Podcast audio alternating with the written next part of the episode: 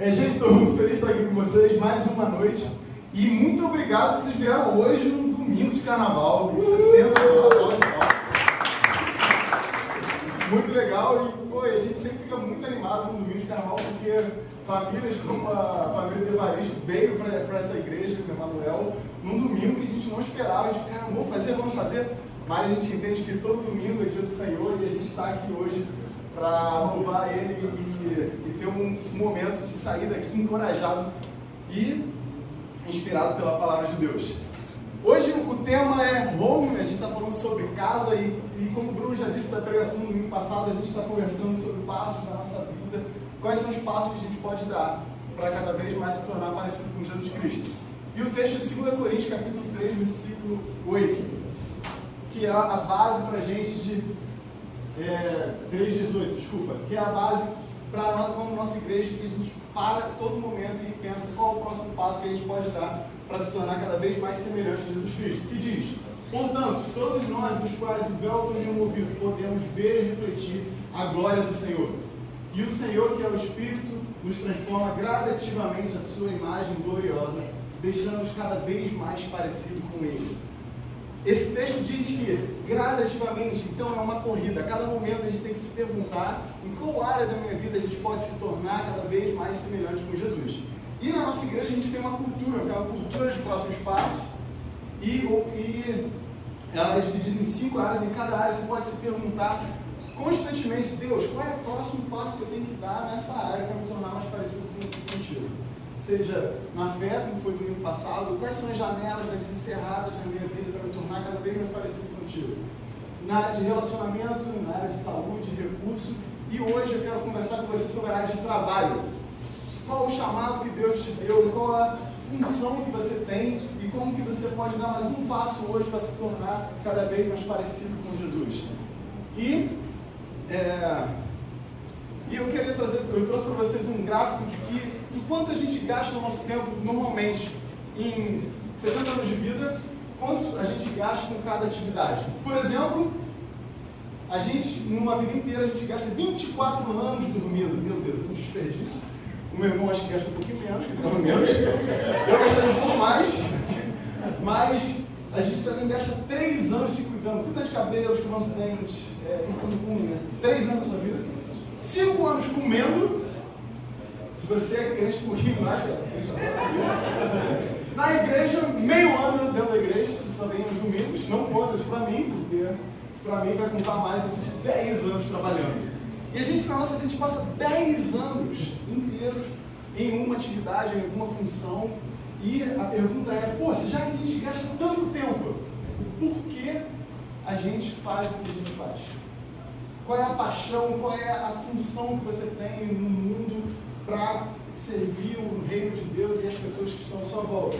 E a gente quer conversar um pouco hoje, hoje sobre, esses, é, sobre trabalho e, a gente vai ver desde o início da, no início da história, início em Gênesis, qual é o design que a gente tem, que é a, a característica de Deus, que é do trabalho. Deus é um Deus que criou todo o universo e ele tem como, como, é, como caráter dele, como. Ai, gente. Como, não, como faz parte dele. Essência. Essência. Ai, obrigado, Babal. Essência. Como essência do trabalho, é, o trabalho de criar. Então, vamos ver lá desde o início, em 1 Gênesis, capítulo, capítulo 1, versículo 26. Gente, nunca peguei com carro, não sei o Então disse Deus: façamos o ser humano a nossa imagem, que será semelhante a nós. A nossa, nossa criação era a imagem e semelhança de Deus. E Deus criou todo esse universo e tem essa essência de criar cada vez mais. E faz parte do nosso design a gente, é, a gente trabalhar. E muitas das vezes a gente vê o trabalho como maldição. Ah, Adão deu mole no jardim do Éden, agora a gente tem que trabalhar. Não, a gente teve um trabalho muito antes disso, que é de dominar sobre o peixe do mar, sobre as aves, sobre os céus, sobre os animais domésticos, sobre todos os animais selvagens da terra e depois botar nome, todo mundo devia ser muito trabalho. Não é? Adão estava de bobeira lá comendo fruta, ele tinha muito trabalho. E trabalho faz parte. E mas você vê que é, a essência de Deus também não é somente trabalho, mas ele destaca, vimos para vocês. Ah, tá. É, eu quero destacar algumas palavras aqui que você também mostra a essência dele. Por que ele faz o que ele faz? Façamos o ser humano a nossa imagem. É que ele fala no plural, isso mostra que é um Deus de comunhão. É um Deus que tem como único objetivo de criar o mundo para que possa servir a alguém. Ele não criou para que se divertir. Ah, mas eu não tenho nada a fazer, vou criar aqui o ser humano, botar um passarinho, a árvore, beleza. Não. Ele criou o universo. Se você vê o universo hoje, ele é perfeitamente criado, cada detalhe, porque isso mostra que Deus tem, através do trabalho dele, o objetivo de amar a gente, de entregar o melhor, de, de fazer o nosso mundo uma coisa perfeita. E isso faz parte também da nossa, da nossa, da nossa, da nossa vida, porque a gente é imagem e semelhança dele. Em Êxodo, tem um versículo que diz sobre trabalho, e eu amei a tradução em hebraico da palavra trabalho, que diz: vocês têm seis dias na mesma semana para fazer os trabalhos habituais. E trabalho, ele se refere à palavra avad, que trabalhar, adorar. O que a gente faz de segunda a sexta, segunda a sábado, até mesmo domingo, tem a única especial função de amar e adorar a Deus por tudo que a gente faz. Não importa se você está numa área operacional, numa área estratégica, ou numa área de serviço, a gente tem um único objetivo no nosso meio de trabalho, a gente servir a Deus e dar o melhor com temor, com amor pelas pessoas que estão à sua volta. Esse, essa essa é, é, é, a nossa função. Você já foi bem servido por um, em, um, em um mercado que alguém te entendeu muito bem, ou você liga com um call center, a pessoa resolve o seu problema, você se sente abençoado. É isso, Deus, através do nosso trabalho, Ele abençoa a vida de outras pessoas. E a minha oração é que a gente entenda isso, que a gente possa sair daqui decidido a não trabalhar por dinheiro, trabalhar por uma posição, mas sim trabalhar para Deus e cumprir a nossa função dentro, dentro da sociedade da melhor forma, como tivesse o nosso patrão Jesus Cristo. Tenho certeza que a partir do momento que a gente entender isso, a gente vai ter uma polícia excepcional, a gente vai ter médicos que vão atender da melhor forma, bancários, políticos, professores que vão dar o melhor e influenciar a nossa sociedade, a gente vai crescer e vai se desenvolver mais e mais. Nós fomos criados para louvar a Deus através do nosso trabalho e também a amar as pessoas que estão à nossa volta. Eu trouxe um slide para vocês com várias funções, várias pessoas que, que trabalham na, na, no dia a dia e eu queria convidar agora você a olhar para a pessoa do seu lado direito ou esquerdo e agradecer por que ela faz. Tira um momento para você agradecer pelo que ela faz dentro da função, dentro da sua vida, dentro dessa sociedade.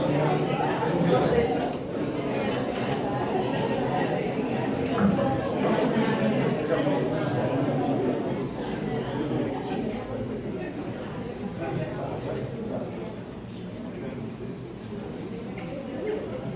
noite, pessoal, tudo bem? Eu queria falar um pouquinho de que forma que Jesus ele influencia no dia a dia de trabalho. Meu ramo de atuação hoje é dentro da rede bancária, eu trabalho com empresas que faturam milhões por ano e eu pego toda a parte de investimento, de crédito para essas empresas, então tem uma demanda muito grande, uma cobrança grande, tanto pelos meus clientes quanto pela minha própria empresa. E de que forma eu posso agir dentro da minha empresa e transparecer Cristo na minha vida? É, primeiramente, no meu relacionamento interpessoal. É, normalmente, dentro da empresa, você tem um ambiente muito hostil, as pessoas de volta e meia estão brigando, tem um ambiente de muita fofoca. E aí eu tento, dentro desse ambiente, agir de forma pacífica, tentando fazer com que as pessoas estejam sempre bem entre elas, é, não fazendo aquele papel do leve trás dando exemplo realmente de que Cristo mudou minha vida e eu não quero mais essas coisas para mim. Uma outra forma também de mostrar isso é porque é um ambiente de muitas facilidades. Então, a cada instante você precisa estar negando coisas que são oferecidas a você. E as pessoas notam essa diferença porque elas veem que alguma coisa é diferente na minha vida. E eu tenho a plena certeza de que elas enxergam Jesus através das minhas atitudes dentro daquele local. Um abraço para vocês. Vitinho Meneghite é nosso, um dos nossos líderes de louvor aqui, diretor musical. E, pô, amo esse menino, gente. Muito legal. Eu queria convidar aqui os cinco meninos que estão com um placar. E a menina. Mostra o placar para todo mundo. Aqui são cinco áreas da nossa vida que a gente está constantemente atuando. Cinco áreas onde que a gente vive. O primeiro é família, nossa, nossa casa. Aqui é o nosso trabalho, a igreja, hobbies, esporte, a arte que você faz e a, a sociedade, as pessoas que estão à nossa volta. Eu quero conversar com vocês sobre três mentiras que a gente tem sobre o nosso trabalho e como que a gente acredita nisso. O primeiro é sobre a igreja. A igreja, vem aqui um pouquinho mais à frente, passa à frente, passou, meu William. William. Bem-vindo. ah, é da Alemanha.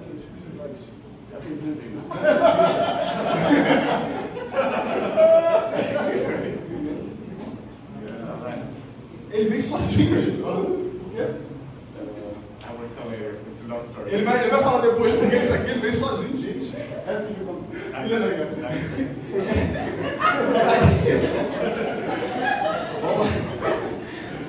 Vamos lá, vamos voltar. Aqui é a igreja. E a igreja, a gente às vezes acredita na igreja triunfalista, né? Como na, como na época feudal, a igreja é o lugar mais importante, eu tenho que gastar todo o meu tempo, todo o meu recurso na igreja, e a igreja é o único lugar para trabalhar. Muitas pessoas é, acreditam que trabalhar para Deus tem que ser um pastor, um missionário, um diácono, um líder de louvor, levando em conta que não, a igreja é a coisa mais importante, a instituição mais importante que devo trabalhar. Isso é uma mentira, a outra mentira é a igreja fica nos fundos. Chega um pouquinho para frente. A igreja fica nos fundos, a igreja não é tão importante assim. A gente tem que se reunir aqui sim, é bacana, mas vamos ficar em silêncio, né? Não vamos incomodar os vizinhos, não vamos é, influenciar nosso trabalho, não. É, crente na política, impossível, não podemos. Crente na educação, não, não pode. Não pode, a gente tem que ficar na nossa. A gente faz o nosso negócio, não deixa a sociedade, porque senão contamina. Contamina. Isso também é uma outra mentira. E muitas das vezes, faz muito importante, e muitas vezes a gente acredita nisso, e a gente não, a, a gente não acha um balanço, porque na verdade a, a, gente tem que levar e servir a Deus, adorar a Deus através do nosso trabalho em todas as áreas de forma equilibrada. Como, como na família, como no trabalho, como na igreja, no meu, meu hobby, no meu esporte e também na sociedade. E eu acredito que a gente teve numa conferência, um pastor, Bill Hybels, pregando sobre trabalho, ele falou, cara, o que seria de uma igreja que enviasse pessoas fantásticas para a educação, para a mídia, para o governo, para a medicina? Tenho certeza que a gente poderia transformar a sociedade através a partir do momento que pessoas se levantam, que amam o Senhor, são tementes do Senhor e vão impactar tá, todas essas áreas da nossa sociedade. Então, a gente precisa de equilíbrio. A segunda mentira que a gente acredita é que o trabalho é a coisa mais importante, porque na verdade, através desse trabalho eu consigo pagar a Enel, Águas de Niterói e o supermercado Concha E acaba que às vezes a gente aceita alguns meios termos, a gente aceita o trabalho, eu tenho que fazer isso porque eu preciso desse recurso, preciso viver, preciso pagar minhas contas, e acaba fazendo um trabalho com Deus e não servindo a Deus na posição que Deus quer que você fique. A gente não trabalha para por dinheiro, gente. Você tem que parar e refletir, Deus, o que, você quer da minha vida? Por que eu faço o que eu estou fazendo no lugar onde estou? E por que você precisa de mim? Se não tem nenhuma função, se você se sente que está no lugar errado, mas está escravo do dinheiro, eu te encorajo a entregar isso na mão de Deus e viver o princípio de buscar reino em primeiro lugar e as outras coisas vão ser acrescentadas. E sair dali e repensar qual é a área, qual é o trabalho que Deus te chamou para você fazer. A pior coisa que tem é, são pessoas que estão no lugar errado, mas estão dependentes da situação financeira. O dinheiro não pode virar, em nenhum momento da nossa vida, um Deus para a gente vai determinar o que a gente faz e, e, e qual profissão a gente vai, vai seguir. O que eu amo em área do alemão é que a palavra profissão vem da palavra beruf, foi traduzido por Martinho Lutero na, na Reforma, foi um momento que ele definiu e falou, ó, esse é o, é o alemão padrão, beruf é a palavra chamado. Então, na reforma, até Martinho Lutero diz: todas as profissões são iguais para Deus. Deus vê o trabalho que você faz, não importa se pessoas veem ou se poucas pessoas veem ou se ninguém vê. Deus está ali e você tem que servir a Ele e Ele valoriza qualquer profissão. E a profissão é o chamado que as pessoas têm. Então, uma segunda mentira que a gente tem, a gente acredita que o trabalho é a única forma que Deus causa o dinheiro para a nossa vida. E a terceira é, pode voltar, pode voltar. E a terceira é, volta para a igreja. A terceira é, o trabalho, ele serve para a minha projeção. Claro que o trabalho ele impacta muito a nossa identidade, porque afinal das contas você gasta mais pelo menos 8 horas ali dentro do seu dia. Você vai aprender muitas coisas, você vai. O seu ser vai impactar muito aquele ambiente e a profissão às vezes está muito atrelada a quem você é. Como por exemplo, pastores em várias situações legais de falar, assim, pergunta, a pessoa pergunta para mim, e aí, você faz o quê? Sou pastor. Mas ele faz o quê? Faz o quê? Não, pastor é suficiente, não tem mais nada. E as pessoas põem projeções na vida e acaba afetando a sua identidade. Se você não tiver firme com Deus, vai pensar, pô, será que só ser pastor é só ser pastor? Tem que ter outra coisa? Ou, como aconteceu na minha vida, antes de fazer vestibular, eu queria fazer direito e queria, queria ser juiz. Por quê? Não sei. Mas eu achava juiz maneiro. Porque era uma projeção maneira. Pô, tem salário legal, Deus foi minha vida, e tem projeção. Cara, legal. Você dizer para alguém, pô, sou juiz, pô, bacana. Tem respeito. Mas isso é uma mentira pra gente. É uma mentira porque a partir do momento que a gente entende que o trabalho que a gente atua é o nosso chamado e ali eu posso servir a Deus, posso amar as pessoas que estão no ambiente através das capacidades que Deus me deu, esse é o lugar que a gente vai florescer, que a gente vai se desenvolver e a gente vai dar o nosso melhor. Achei uma frase muito legal de um, um, um homem da, da, nossa igreja que está se chegando. É, posso falar essa frase? Ele tem. É, ele falou assim, cara, eu sou eu sou servo de Deus disfarçado de carcereiro. Esse é um plantou várias igrejas dentro de, de cadeias aqui no Brasil. Mas a, a postura dele de falar assim, eu sou servo de Deus, disfarçado de carcereiro. A nossa profissão não pode determinar a nossa identidade. Antes de você ser advogado, engenheiro, médico, professor, vendedor, você é filho de Deus atuando dentro dessa profissão. Essa é a sua identidade. Amém. E esse é o momento que você pode você entender isso, você vai atuar, você vai crescer você vai poder florescer dentro de qualquer profissão. Está no lugar certo com a postura e com a identidade certa que você precisa ter. Então, essa é uma mentira, a gente não precisa ter projeção através do trabalho. Muito obrigado, gente. Pode se sentar. Uma salva de palmas. Mas Paulo, qual é então a postura que a gente precisa ter? Qual é a perspectiva bíblica sobre trabalho? Eu quero te contar a história de Noé. A história de Noé foi para mim assim. Pô, eu estava lendo num momento de, de leitura da Bíblia em casa, sozinho, e essa história veio assim, rasgando, mostrando assim: caramba, é, Noé foi uma das pessoas que criou uma das coisas mais inovadoras da época, uma embarcação naquela época. Uma coisa de inovação. E eu parei pensar, gente, pô Deus, eu também quero fazer isso, mas como é que eu consigo fazer isso? E através da história de Noé você pode entender qual é o caminho que você precisa passar para que você possa ser um instrumento nas mãos de Deus no seu trabalho. E o primeiro é, na história de Noé, Noé era um homem que andava com Deus. Ele era um homem justo, ele era o único homem justo, a única pessoa íntegra daquele tempo. E ele andava com Deus. Se você quer ter uma, uma grande relevância no seu trabalho, quer, com a ajuda de Deus, impactar seu meio positivamente, você precisa e deve andar com Deus. A partir do momento que você anda com Deus, Deus te escolhe para fazer sinais e milagres. Ele não olha a sua capacidade, não olha o quanto você consegue fazer, o quanto você estudou, qual é o seu diploma, mas ele olha para o seu coração. E a partir do seu coração, ele, ele te chama para trabalhar e para resolver um problema. E o problema, o desafio que ele tinha era: Deus vira para ele e fala que a terra estava cheia de violência, estava ruim. Deus observou a grande maldade do mundo, que todos na terra haviam se corrompido. E resolveu: vou acabar com tudo. E ele chama Noé, caramba, é, tem esse problema, quero resolver através da sua vida. E então ele vira então um instrumento nas mãos de Deus que é construa uma grande embarcação e leve na arca com você um casal de cada animal. Uau! Construir uma embarcação. Pô, em questão de, de trabalho, eu preferiria muito mais liderar pô, uma galera para construir para mim do que eu mesmo construir.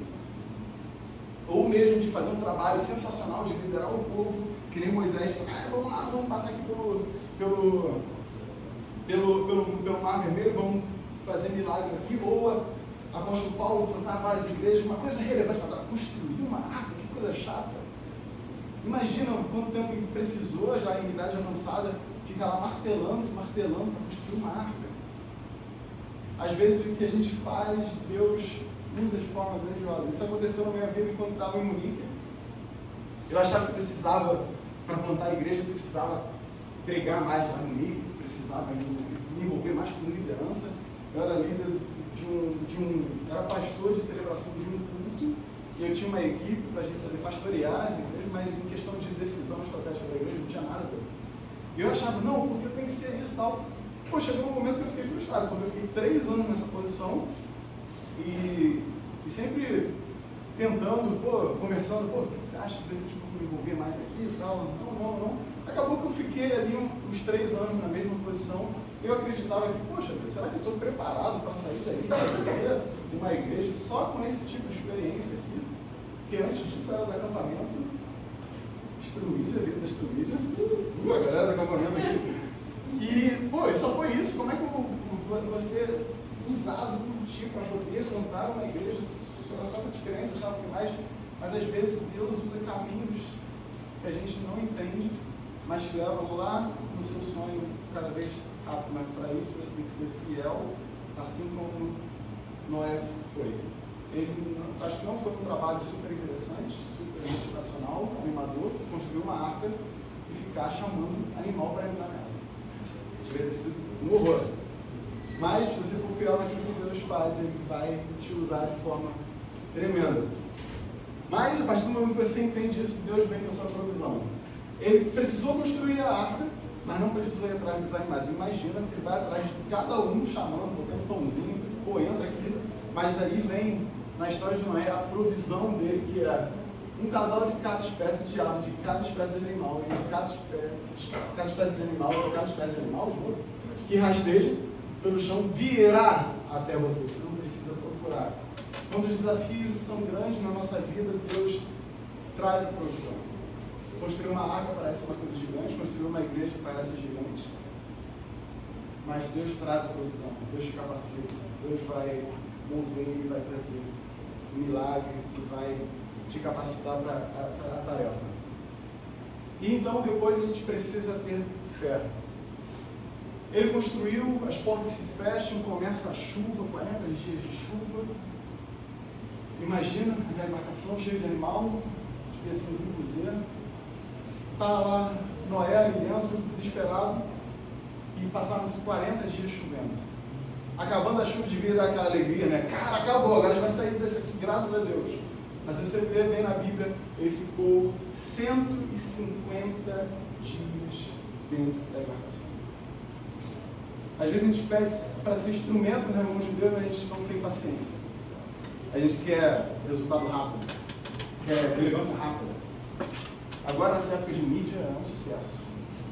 Você posta as melhores frases, mas a sua vida não condiz com aquilo que você está postando. Mas a gente não tem a paciência de esperar, de esperar. Noé ficou 150 dias dentro de uma embarcação. Imagina. Aquela embarcação devia ter janela, balançando, vamos para cá, vamos para lá. Mas ele teve a fé de esperar e aguardar no Senhor. E se você, a gente tem fé no nosso trabalho, na, nas tarefas que Deus está nos confiando, a gente vai vivenciar. Próximo. Vai vivenciar uma relevância, um milagre. Através da vida de Noé, a gente recebe uma promessa de. Através de um homem que decidiu ser obediente, de construir uma arca, de se tornar instrumento na mão de Deus, através do seu trabalho, ele tem uma das maiores relevâncias, que é nunca mais amaldiçoarei a terra por causa do ser humano. Embora todos os seus pensamentos e seus propósitos se inclinem para o mal desde a infância, nunca mais destruirei todos os seres vivos. Através da obediência de um homem, Deus traz uma promessa como essa. E essa, e essa é uma promessa que eu quero ter para a minha vida. Que Deus possa olhar para a cidade de Niterói, possa olhar para o Brasil e falar assim, pô, por causa de um menino, por causa de um homem que foi obediente a Deus, começou a, a construir uma igreja, várias pessoas foram salvas e Deus tem promessas para a vida de outras pessoas. E que isso aqui possa crescer e alcançar Deus de mais e mais pessoas. Parece que construir só uma arca, como isso pode ser relevante? Mas salvou a humanidade, mas muito mais de salvar a humanidade. É receber uma promessa de Deus. Fala assim, cara, através da sua vida, eu consigo, eu vou amar o ser humano e vou salvar. E isso é uma, uma grande ponte para o que Jesus vai fazer. De um homem, a gente pode ter conexão com Deus. E pode ter salvação através do que ele fez por nós. E que a nossa vida seja assim no nosso trabalho. Que a gente possa entender que tudo que a gente faz, não importa onde a gente esteja, sirva para louvar, adorar e amar a Deus e as pessoas que estão à nossa volta.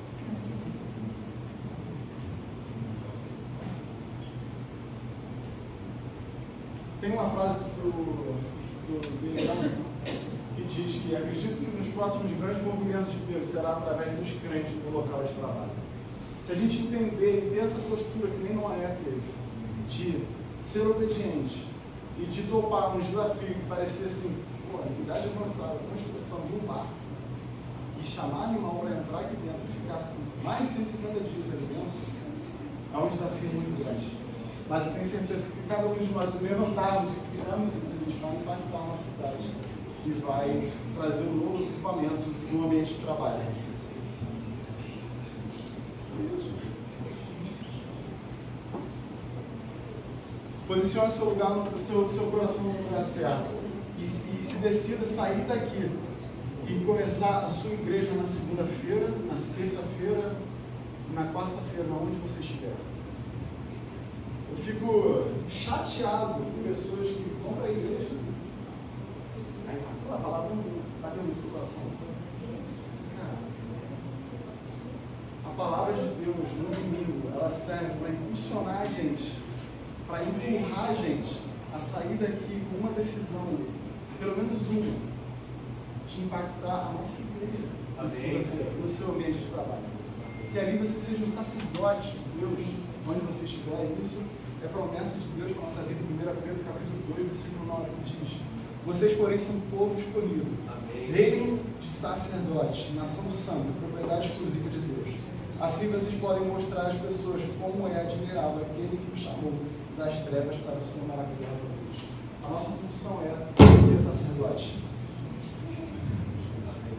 Agora, a gente tem que ter a certeza de que, onde eu estiver, eu sou pastor.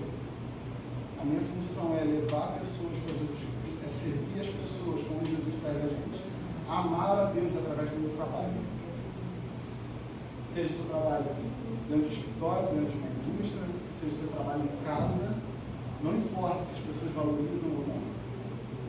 Deus vê o efeito igual. Mas a postura nossa tem que ser igual também. De amar e servir dando o nosso melhor. Um exemplo, eu sou muito grato pela, pelo trabalho que, que minha mãe fez lá De anos investindo na nossa vida para que a gente possa, pudesse ter uma infância, crescemos com princípios bíblicos, sempre tendo a, a, o suporte da minha mãe. Eu sou muito grato, porque às vezes é um trabalho que vê. Está em casa, mas é um trabalho que impactou a minha vida. E se vocês estão sendo impactados pela essa hoje, graças a, pessoas que investiram na minha vida antigamente. E você não tem noção do que uma coisa pequena que ninguém vê pode impactar a vida de várias pessoas. Então a gente tem que ser fiel. A gente tem que ser fiel e sair daqui decidido. A minha profissão vai servir exclusivamente para louvar e engrandecer o nome do Senhor Jesus e amar as pessoas que estão nessa volta. Quero te encorajar a fechar os olhos agora, para a gente orar.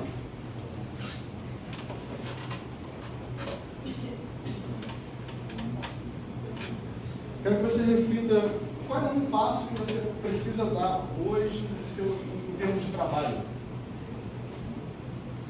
Assim como o vídeo do Vitinho, que fala, pô, eu decidi não participar de fofocas e sim fazer um diferente do meu trabalho. Tenho certeza que você tem um passo, um passo para você dar no seu trabalho. Se você é jovem no trabalho, o seu trabalho é a faculdade, é a escola, é tarefa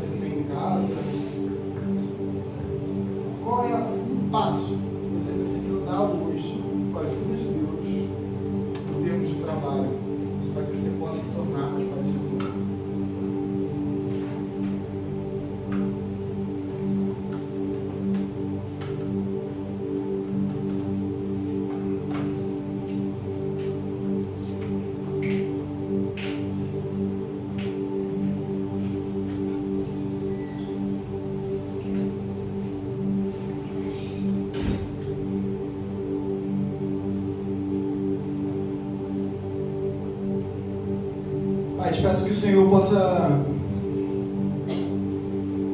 ser presente no ambiente do trabalho que a gente está inserido. Que a gente possa, de forma ativa, sempre te buscar antes